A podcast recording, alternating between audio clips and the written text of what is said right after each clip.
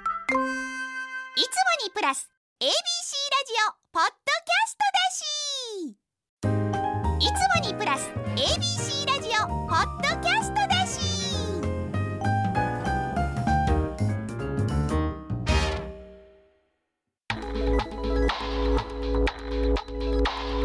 ー FM 九三三 ABC ラジオラジオ今村翔吾山崎れなの言って聞かせてこんばんは歴史小説家の今村翔吾ですこんばんは山崎れなです今週も始まりました今村翔吾山崎れなの言って聞かせてよろしくお願いしますラジオネームリンゴオクトパスさんからメッセージ来てます新 R25 の密着取材の YouTube 拝見しました孤独力をポジティブに捉えられていて考え方が素敵だなと感じました今村先生は孤独力という言葉についてどう捉えますかといただいてます俺もそうわかるわ孤独は大切やと思う私が取材していただいたやつらしいなはいあのもうか最初からテーマが決まってて孤独って孤独力についてお話を伺いたいんですけど孤独についてきえーみたいなもうしょっぱなから孤独と見られてるってことあそういやけどな礼じいやあのね俺はもともと人生結構この教え子とかいっぱいいて、毎日誰かこう会うしうちのい家自体が会社やってたから、家誰か来てて人が賑やかやったんよ、うんでそこから辞めてサッカーになった時にかなりうーん最初ガクッときたけど、うんはいこの時間は絶対大切って思ったああそれはどうしてですかやっぱに自分に向き合う時間が人生には絶対必要まあそれはそう本当にだから孤独って、うんまあだからよく混同するのが孤独と孤立うんを一緒にしちゃう人が多いと思うんですけど孤独は孤立ではないから孤立は良くないことも確かに多いけれども、孤独ってその自分がうん取捨選択できるものでもあるし、でもともすると別に周りに人がいようとうん仲のいい人も結構いるしコミュニティが自分の中にいくつかあったとしても孤独を心の中で持ってる人って結構いるし私もそういう時期めちゃめちゃ長かったんでなんか分かるは分かるんですよ孤ね。独孤独を知ってるからこそ、まあ、みんなと一緒になんかこうやることの大切さとか楽しさも知れるんよね本当そうだと思いだまかすらね。そこに慣れないようにも孤独は持つ方がいいのかなって思うよね、ん、なんかしかもなんか誰かのためにみたいな言葉にすごく違和感を抱くようになったきっかけうんうもんなんか孤独について自分と向き合ったからなんですよね。なんかその自分のその孤独さだったりとかっていうのをうん人に依存したりとか確かにっていうことだとその依存強依存みたいになるのも良くないしね、うん、ってなるとそのあ誰かのためにって与えてるように見せかけて誰かを求めてたりとかしてそれってすごい執着じゃないですか。確かにっていうのを、えー、と歴史の時間という本の中のコラムに書いたことがありますので、なるほどちょっと2年ほど前の作けど品ですけど、オープニングらから今日今回ちょっと真面目やん真面目っすね真面目やね真面目っすねいつもにかなんかあれ見た聞いたあれ何あの ABC のし番組審査みたいなやつあ聞きました。聞いた、番組あの審議会でしたっうけ？ん、褒められてたよめっちゃ山崎さん今野敏先生が来た回が提出されてはい番組審議会みたいななんのかにかかけけらられれてたてたよかけられなてた知らなかった。うん審議会かけられるんだったらもっとちゃんとやりました よね。ほんで山崎さん結構褒められてたよ俺なんて言われてたか知ってるまずうん今村先生は今村翔吾さんは、はい。お世辞にもうん美声とは言えないがって、いやいやいやいや、おいおいおい、そこは世辞を言え よ。あれ書いた、言ってたよな。まあ確かにね。そこお世辞。 これまた審議会にえ美声って言われたいんですか？言じゃわれたかないけど、あなんて言われたいいでや、すか？お世辞にも美声とは言えないがが一番最初の枕言葉っていやっうかて。別にその枕言葉いらないですよね。そうそうそう。 なんかそのちょっとちょっと面白いのちょっとっているみたいな論争と一緒じゃないですかそうそそうそうそうのなんか前付けいらないよねっていう。そうそうそう。わかるいや、だから俺それで一発目に突っ込んでもってう、ん審議会にう。んいや美声かどうかは聞いてないんじゃんっていうおーけどまあ全体的に褒められてたし、うんなんか言ってたねあ好評のでしたゲストさんが2回ぶあの続けてやるときはいはいはいうはん2回目にもちょっとゲストさんの説明をもうちょい増やしてあげた方がいいみたいなこと、確かに確かに、まあ、我々はね収録まとめてやってるから、うんこう前半後半分けてはいるけれども、うん地続きで撮ってるからあれだけどその回後編だけを聞いた人にとっちゃそうそうそうどなたってなるからちょっとすもう一回掘り返した方がいいみたいなそうねまあ、全部とは言わなくてうもんそうそ簡うそう潔に説明しておくっっていうのも大事ですよね、うんまあそれはすごくわかる僕もそれ、まあ、メモしながら確かにメモしたんですかメモしてすごい言いいやあ割れのをして審る議のに次の審議会で悪い点をちゃんと解決してうん審議してもらいたいなんかな何と、あの審議会ってそんな急に来るんですか番組チームは知ってるんですかあれが審議にかけられることはあそうなんですあねーじゃあいい回を出してくださったってことですかそうありがとうございます次次審議大事会ですよ次審議会この会行こうややばいっすよダイレクトに物申すじゃないでなんなんでそんな番組終わらそうとするんですかやめてくださいすごいじゃん喧嘩腰がいや喧嘩腰じゃなくてちゃんと反省してうん改善してますよってことを分かってもらう、なるほどねどこ見てねまあ、ではもいなんかある種この番組ってそのうん今村先生と私がまあおのおのやってる仕事とかの感想がこうやってねまあ届くそうそうそわうけそうじゃないですかだからいいですよねいいよね、うん、ちなみに言うと私はこの CR25 のこう密着取材を経て、うん私が持ってるのは孤独力ではなく、うんというかもう、まあ、確かに孤独を飼ってるなと自認していた時期も長らくありましたが、今はそんなに孤独でもないなっても思ってるので、うんあの自己完結力だと思ってます。自己完このこの前編後編に分かれてる密着取材の YouTube の裏テーマとしては自己完結なるほ力どだとそ思こうに到達したわけですねだから悟りを開いたもとういうか全ての全てにおいて私もう幸せの定義人に委ねないって決めてるんでもうなんか柳生新影流海岸みたいな感 じ山崎流海岸そうでもう本当に人にうんその幸せの軸を委ねるとその不幸になるなる不ほど幸になるというか自分で幸せを感じられなくなっちゃうって思ってるから、うんその人が追い求めてる幸せとかが自分の幸せとは限らないというもとそっかもう自分がっていうその主語を全部自分にするっていうことをやり始めてるので、じゃあ審議会は気にせんとやった方がいいのかな、うん、気にしなくていいと 思う自分が楽しければいいそうねでっていうか自分が楽しいが前提の上で人のことを幸せにできるので、うんその心のゆとりがないとちょっとけど僕美声美声頑張ります今日から今日からえどうやって訓練するんですかえなんかわからな滑舌の練い習とか綺麗にはならないからどうねでもも美声って何なんですかねまあねそういうオクターブが決まってるんですかねうんまあけど低いから聞きやすいってあの聞き逃しにくいって聞くよね周波数的には俺の声はああそうですか、うんへえ、うんでらしいようん高くなると聞き逃しやすいらしいちなみに私この間ファーストサマーウイカさんに、うんレナチは裏声だからあの別に裏声で喋ってるわけじゃないですようん私が、でも裏声が強い声だから本当は歌に向いてるんだよって言われましたほ本当は本当はねうん でも今まだ今私ソロで歌ってないけど え歌う予定あんのない今後ないないのない歌いたいとはない カラオケ行かないもんだってそもそもあそうんまあでもね仕事でね何かそのきっかけがあったきっらかけがあればこの人と一緒に仕事したいなっていうのをベースで私仕事をしてるのうでなるほど基本的になはもう一回歌ってもいいかなと思うようなチャンスがあればそそうの誰かとこの人とし一緒に仕事するためのうん手段として歌があるんだったら、なるほど歌がやろうかなってなるかもしれないけどねえ人自生分どうなるか分か自んない分でソからロとは今考えてない、考えてない今はねうん考えてないですね、はいまあ、そんな孤独力と審議会のオープニングでした。はい でした今日もよろしくお願いしお願まいしますす本日はですね日本語が母語ではない外国人の方々や高齢者障害のある方々に配慮した優しい日本語の活動を行っている集英社の佐藤真帆さんにご出演いただきます、今村翔吾山崎怜奈の言って聞かせて最後までお付き合いください AM 一ゼロゼロ八、FM 九三三、ABC ラジオ。今村翔吾。山崎怜奈の言って聞かせて ABC ラジオがお送りしています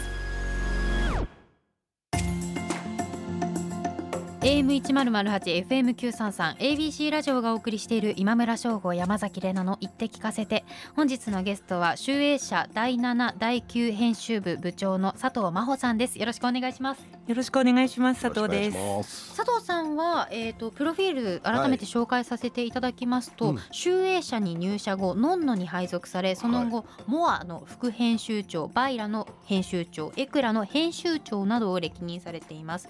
なのでファッション誌がですね。メインなんですねそうなんです。入社以来ずっとファッション誌ですそれ。は入社当時からのそのファッション誌の志望だったんですかあ、そうです。ファッションがやりたくて、ーそれで集英社に入りました。なんかね、集英社のあのだから僕が行く方とは別の塔ですそようなねんです。うんあのなんかおしゃれな塔って僕呼んでるのよ、 はいはいはいでおしゃれな雑誌が入ってる塔と分かれてんのよ、うんうん、で僕たんまにあっち行くことあるけどあっちなんか喫煙所ない帰ったんじゃなくてあ上の方にまで行かなあかんねんなちょっとあるんですけど、あの半分に減りましい た。なるほやそうどやねんなそうるほやねんだから俺はど俺に優しくないと あーちなみに私もですねそうなんですねはいあのセブンティあはーいンの編集部に中学生の時に卒業論文のために取材に行かせていただいたことがありましてそうなんです全然仕事じゃないんですけれど、えええー、あ行ったんのやそうなんですよ当時の「セブンティーンっていう、まあ、ティーンのフうんァッション誌の編集長の方に取材を学校側からこう経由してお願いしてはい。でその時にあのファッションに関する中学の卒業論文を書いたので、うんその時のあそうなんです取ね。い材やファッションをが好きよと、うん。当時はうんあの今よりものすごく好きだったんですけどへーあそうですそかういう業界へのこううんお仕事とかも考えてたんですけど、へ中学生当時なんですけどその時にそう取材を受けていただいて。そうそうですね。あの、はいセブンティーンとか伺ったことあ若い雑誌はあの、うん読者がうん頻繁に学校の帰りに来るのでえ、そこからいろんなあの情報を得て雑誌を作ってたりとかそうなんですしかてるんです。へーすごくあの近い読者に近い雑誌って言われてるんですよそうね。なんですね、ええまあでも伝統とね歴史のある雑誌がすごく多い印象ですね。佐藤さんがなぜこの優しいねうあんそうなんですよでもそう現在もこうモアバイラ良いうんメンズノンのウオモの編集部の部長を務めていらっしゃるということなんですけれどもそうはい。その傍らですね日本語教師の資格を取っていらっしゃってうんこう外国ルーツの子どもたちに支援であったりとほかうあと日本に住む外国人の方に日本語を教えていらっしゃったりもそうなんです。ねボランティアでオンラインですけど、うん、仕事の後や休みの日に教えてます。ええ休みの日に教えるってことはすみません休みないっていうことですかでもそれは仕事と違いますから、はい、まあお休みの中で自分がやれることをやってるっ趣てい味とうそういうしてっ感てじいでうすこ。とですか。なるほ趣どな味っていうのもちょっと違いますそかうですよねね。。お給料というはかい発生してますもんね、まあお金は。あいやいやあのまあボランティアなので、ボランティアはいであ。のボランティアも有償ボランティアとか無償とかありますけど、えーはい確かにでも確ボラかンにティアであの副業禁止ですから、就うちの職会社そうはですか就職禁止なんです。ええそうじゃあ俺ちょっとここでデマ流そうかな俺の担当編集副業してるって してないけどなあの絶対ここ使っていただかないと困ると思います。 そしうてなでいすけどか。え、うんじゃあ日本語教育能力検定の試験に受けようと思ったきっかけも別にこう仕事にしようとかでもなく、あそうですねじゃあ。これは集英社とは関係なく佐藤さんが個人でやったそうですねえ受けようと思ったきっかけって何だったんですか。あのしそれこそ朝日新聞の記事にですね、その外国ルーツのお子さんが高校でドロップアウトする率が高いその日本語の支援を受けられないためえに、っうんはいていう記事を読んだ時に、はいあのまあ編集者を卒業した後にまあどうやってこの後いあの人生行こうかなと思ってた時にですねあ私得意なもんそんなないと思ってたけどはい日本語をたくさんこの年代の割には読んでるなるほどかなと思いまそしうでてす。お仕事柄そうですよね。そうですねうんあそれもしかしたら特技なのかもってうんうん急に思ったんですね。はいはいそれであやれることがあるなら資格を取ってやろうっていうのでもうその場で検索して一番上に出てきたあの養成講座のところにすぐ申し込みました。でもえその編集者としてのお仕事をこう引退卒業した後にっていうふうに今お話しなさったじゃないですか、うんうんでもずっと続けていらっしゃるじゃないですか今も。そうですねあのやっぱり早い段階から始めて、うんあの日本人だったら日本語を教えられるだろうっていうことはなくて、はいやっぱり常にアップデートしてうん勉強しないといけないんですね。うんうんなのでもう今の段階からあの自分で勉強を続けて、へえまあ、あの役に立てるんだったらボランティアで教えて、うんうんでまあ集英社を卒業した後はそれを続けていけたらいいかなというふうには思ってます。それは職歴何年目の頃から始めましたでも定年が見えたこら見えたくらいなので、まあ50過ぎたぐらいの時に思ったんですね。あー大人の学び直しみたいなことなんですかあそうですね。ねけどなんかそれ編集者あるあるな気もしててそうですかうんみんななんか定年後の後考えんのようーんなんか編集者ってうん何かに特化してるわけじゃないんですよね。はいはいやはりあの文章を書くんであれば作家の方とかライターさんとかいらっしゃるし、モデルさんがいてとかっていういろんな方のあの才能を私たちがあのいただいてうん一つの形にしているので、うん自分はじゃあ何ができるだろうって言った時にないなっていうふうに思うんですそよ。うですかでも私も確かにあのお世話になっていた、まあ、他の出版社ですけれど、の編集部の方がうん今飲食をうん新しくやろうっっていうことになってたりだとか、まあまあでも営業できなかったりすそる。のなんか編集長まで行ったら、ん次は若い現場の仕事がやりたいという人も結構多いあし、そうですねあーうんででも一方で編集者っていうお仕事は、新しい方々っていうのは増えてはいるんですかあ毎年あの職場には新人が入ってきますじゃあそっちにこううん仕事ちょっと委ねたりだとかしながら自あ分のそうですっねていうあのもう長い線の中の点でしかないので自分はうんその自分が得たものは下にこう下ろしうん自分も上からいただいたのでうんっていうなんかまあ本当流れの中の点って感じであーなるほど仕事してますそしてはい現在取り組んでいる優しい日本語という活動具につ体い的てにもどんねなふうに、そどんなふうに、はい具体的にはお二人は聞いたことありますかいやないです優しい日本語ないです。ないですよね優しい日本語。うんえでいいとそれなんかあるんですかなんかそういうえおえ今優しい日本語で検索していただくと、うん多分わーって出てくると思うんですけそどれはジャンルなんですか、それともジャンルコミュニケーションの手段段なんですけれども、はいはいあのに日本語を喋ってる方であれば誰でもできるようになるんですね、うんちょっとしたコツがあるんです、おう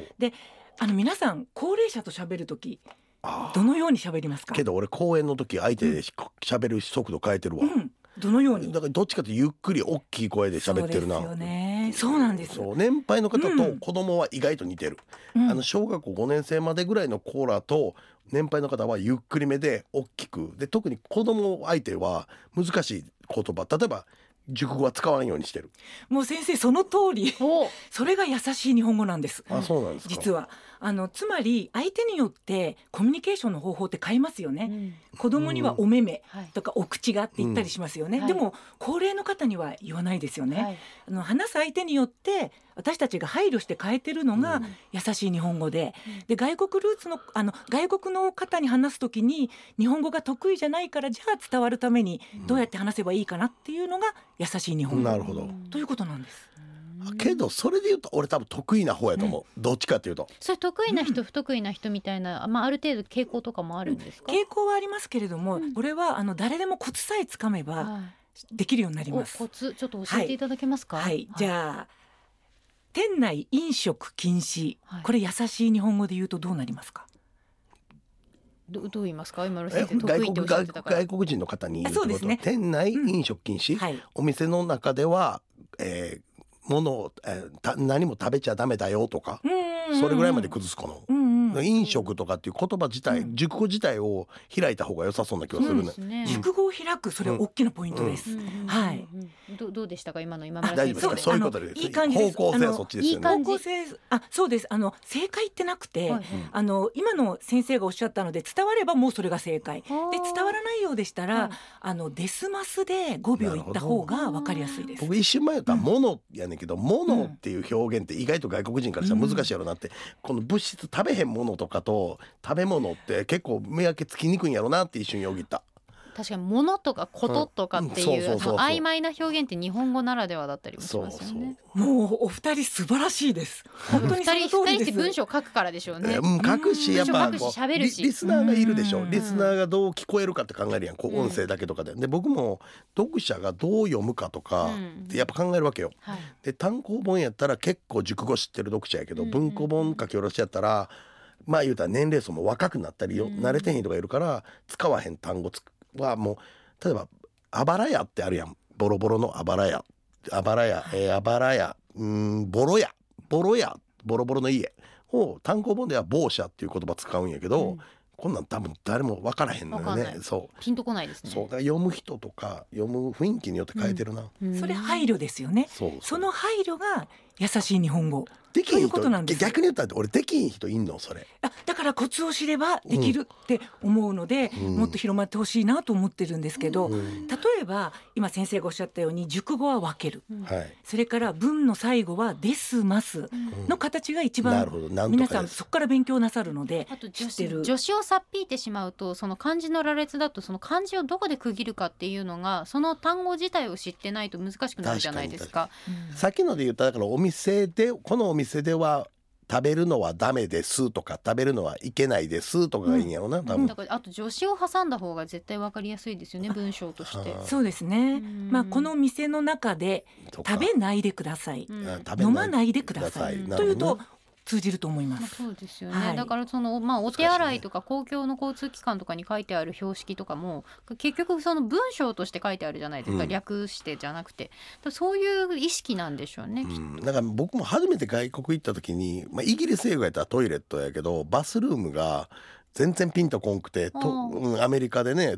トイレなんでバスルームやねんと思ったけど、うんこういうのって多分向こうからしたらあると思うね日本語の中で。うんうん確かにでも日本語ってその数ある言語の中でも比較的難しい方に入るって言われてますもんね。はい、難しいと思います。うんうんあの学習者さんに聞くとまず敬語はい難しいです、そうですねそれから漢字ひらがなカタカうナ、ん漢語和語外来語、んもういろんなものが混ざってますよねそうですねあと省略語うん書き言葉話し言葉、はいはいはい、難しいと思います独特の文化が育っていってるっていうところに、まあ、そこが由来してるのかなとも思いますけれど、これ日本語教育能力検定っていうのは、こう他にもどういう方々がやられてるんですかやっぱり日本語話者だったりとか教育の現場で働く方が多いんですかね。この日本語教育能力検定っていうのは日本語を教えるためのはい、資格の一つなので、どういう勉強なさるんですか、あの音声どこにイントネーションがありますかとか、はいそれからこの助詞の使い方で4つ例があって、はい一つ違うのはどれですかとか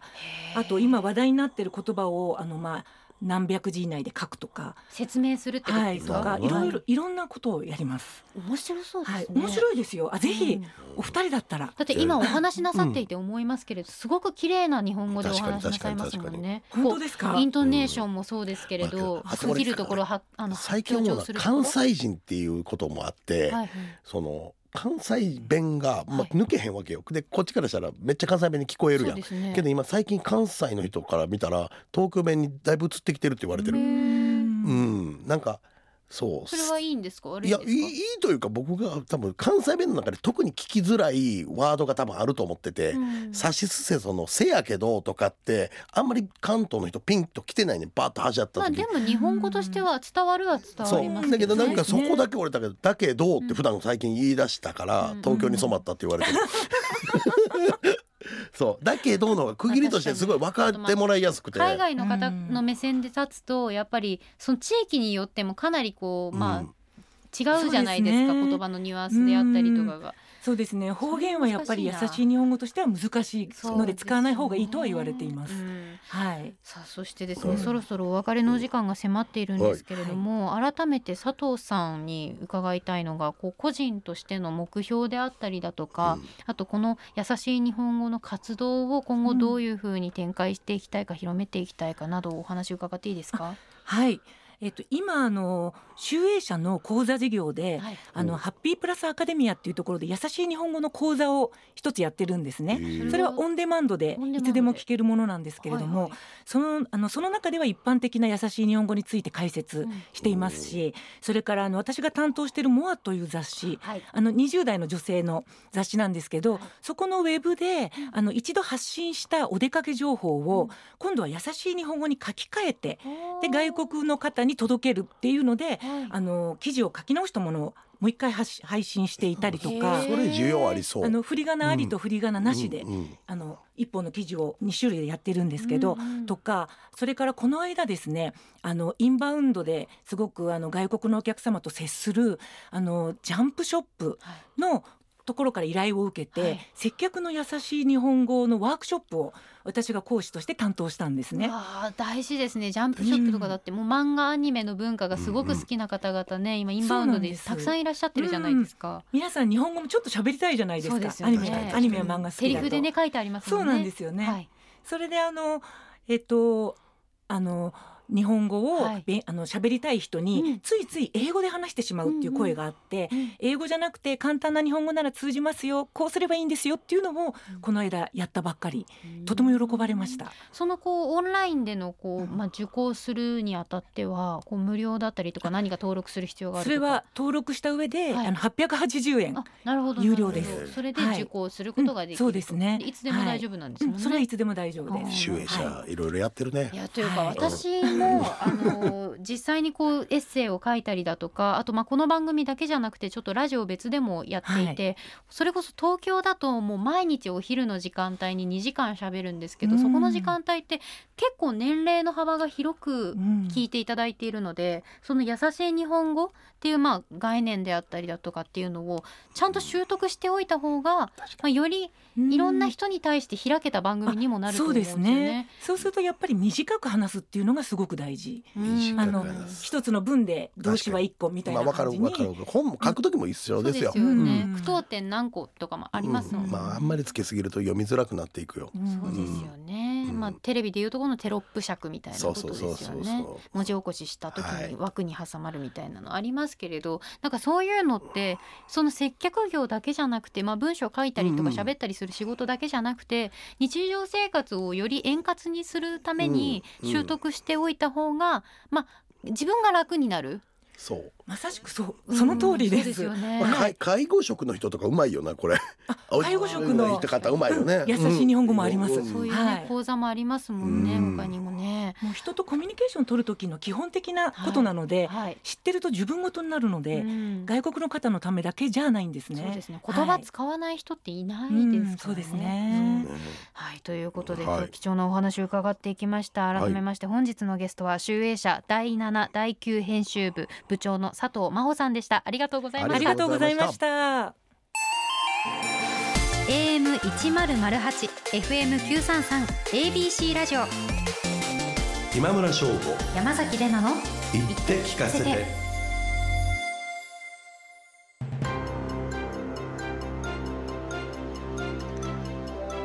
AM 一ゼロゼロ八、FM 九三三、ABC ラジオがお送りしている今村翔吾山崎れなの言って聞かせてエンディングのお時間です。は